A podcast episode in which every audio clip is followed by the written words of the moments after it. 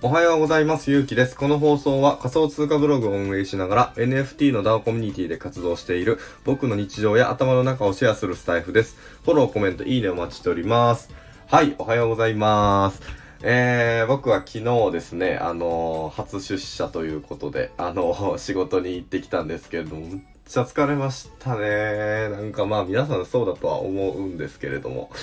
なかなかもう電車に乗るところからすごい疲れたし、あの、なんか、仕事の後半ぐらい、な、なんて言うんでしょう、あの、車酔いみたいな状況になって、なんなんかな、あれ。めっちゃ気持ち悪くな、なる、なった感じやったんですけれども、なんかまあそれだけ休んでると、いや、まあ休んでるとっていうのもそうですし、なんかね、人、人の中に行くと人酔いみたいな感じになったんかなまあちょっとわかんないんですけど、まあちょっと、めっちゃ疲れましたっていう感じで、あの、昨日一日迎えてしまいました。はい。はい。で、まあ今日の本題はですね、えー気持ちが楽になる目標の立て方という本題でいこうかなというふうに思います。なんか皆さんも、えっ、と、今年の目標とか立てられましたかね？どうですかね？まあ僕も、あの、なんとなくですけど立ててっていう感じではあって、まあ結構ね、あの、ボイシーとかスタイフとかでも、あの、今年の目標みたいな、まあツイッターとかでもね、ですね、あの、今年の目標みたいな感じで、えっ、と、なんかこう発信されてる方もたくさん、あのいたん、いたんですけど、うん、まあでも、なんかその中で、えっ、と、これは、あの、周平さんとか、えー、ブロガーの学ぶさんとか、まあ、この辺りの人かな。なんか他でも本とかでも読んだことあるかなっていう感じなんですけれども、あのなんかこう気持ちが楽になる目標の立て方というか、まあ、副業するんやったらこういう目標の立て方した方がいいですよ、みたいなことが、なんか頭にパッとよぎったので、あの、今日はそんな話を、えーしてみたいなっていうふうに思います。よろしくお願いします。はい。で、えー気持ちが楽になる目標の立て方っていうことなんですけれども、えっ、と、結論どんな話がしたいかっていうと、えー短期的な目標は立てない方がいいですっていう話ですね。えー中期的な目標を、えー立てることが、まあ特に副業をしてたりとか、フリーランスの人っていうのはとても大切ですっていう話を、えーしてみたいなというふうに思います。はい、えーこれどういうことかっていうと、えーとまあよく、あの月にいくら稼ぎましたとか、まあ月いくらを目標に頑張りますみたいな感じで、えっ、と、1ヶ月で目標を立てる人って結構たくさんいらっしゃると思うんですよね。うん。で、えっ、と、まあ、結論、この立て方は、えーこうそそそういった感じで、こう1ヶ月で、えっと、目標を区切ってしまうっていうのは、特に、えー副業とかビジネスを始めたての人は、やめた方がいいんじゃないかなっていう、まあ、とこです。えっ、と、僕も実際、あのーまあ、副業を始めて、えー感じたことでもあるし、で、さっきも言ったように、あの、周平さんとか学さんとかで、あとちょっと本の名前忘れたんですけど、どこかの本とかでも、あの、そういう話をされてたので、まあ、これはもしかしたら、えっ、と、結構まとえてるんじゃないかな、というか、合ってるんじゃないかなっていうふうに、えー思ったので、今日紹介させてもらうんですけれども、えっ、と、一そこの副業とか、まあ、例えばですけど、ブログを始めたての人が、えー月に、じゃあ1ヶ月に5万円稼ごうみたいな目標を、えー立てるっていうのは僕的にはあんまり良くないかなっていうふうに思うんですよね。まあ、っていうのが、えっ、と、まだこう何者でもなくって、結構ゼロベースの人って、うん、どう言ったらいいんやろ。あの、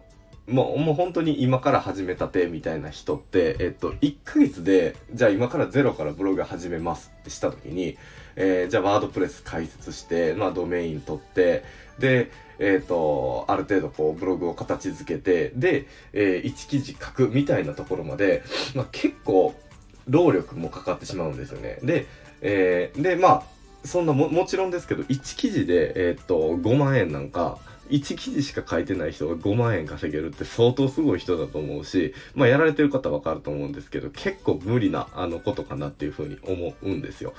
うん。でも、なんかこう、うん、例えば、ま会社の中とか、まあ、会社員されてる方だったらよくわかると思うんですけど、会社の中とか、そういったところって、えー、結構こう、1ヶ月の目標みたいな感じで区切られてると思うんですよね。うん。で、まあ、それが癖づいてるのか何かわからないんですけれども、うんと、まあ、1ヶ月で5万円稼ごうみたいな形でやってみたけど、なかなかうまくいかなくてブログ挫折したみたいな人って結構たくさんいるんじゃないかなっていうふうに思って、まあ、僕もそんな感じだったんですよね。うん。で、えっ、と、じゃあ、えー、その周平さんとか学さんとかがど、どんなことを言ってるかっていうと、まあ、最初のうちは、うんと、例えば半年で合計いくら稼ごうとか、うん、3ヶ月でここまで稼ごうみたいな目標ぐらいが、まあそれぐらいのこう、あのな、まあ、長めの期間、まあ、長すぎるのも良くないんですよね、これね。うん、だから3ヶ月とか半年ぐらいの目標みたいな立て方が、多分一番いいんかなっていうふうに思うんですけど、えっ、と、それぐらい、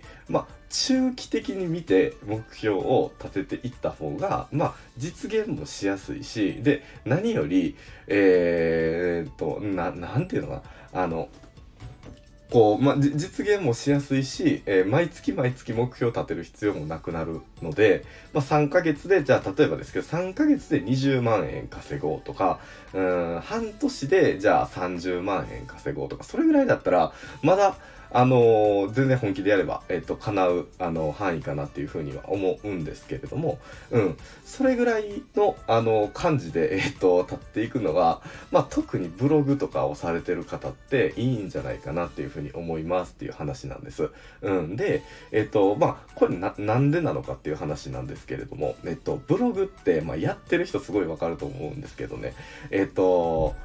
こう、もちろん積みコツコツ積み上がっていくものではあるんですけれども、えっ、ー、と積み上げれば積み上げるほど結構ドカンと入ってきたりするんですよ。まあ要はえっ、ー、とじゃあ例えば、うん、どう言ったらいいやろじゃあブログを始めたは始めてゼロから始めて20記事書いたけど全然稼げませんでしたで2122232425記事ぐらい書いた時に25記事目の記事がすごい当たってでえっ、ー、と、それまでに積み上げてきたものもなんか全部線につながって、ここ、この25記事目の記事のおかげで、えー、20万円稼げましたとかっていうことが結構あったりするんですよね。うん。で、なんか、あのー、ちょっとまあ、自慢というか、ちょっと調子乗らせてもらうと、僕本当にそんな感じでして、うん、ちょうど20記事ぐらい書いた時に、僕の場合はですけど、発生ベースで200万とかの収益を得たんですよ。うん。まあっていうのは、これはもう、あのインフルエンサーの西野明宏さんに僕の記事紹介していただいたっていうのがもうほぼほぼ全てなんですけれども、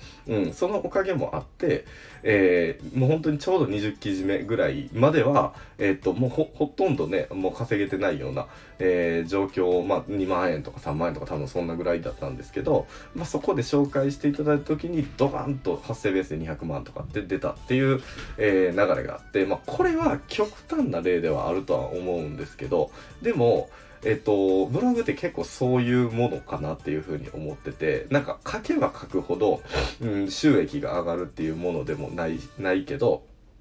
けど、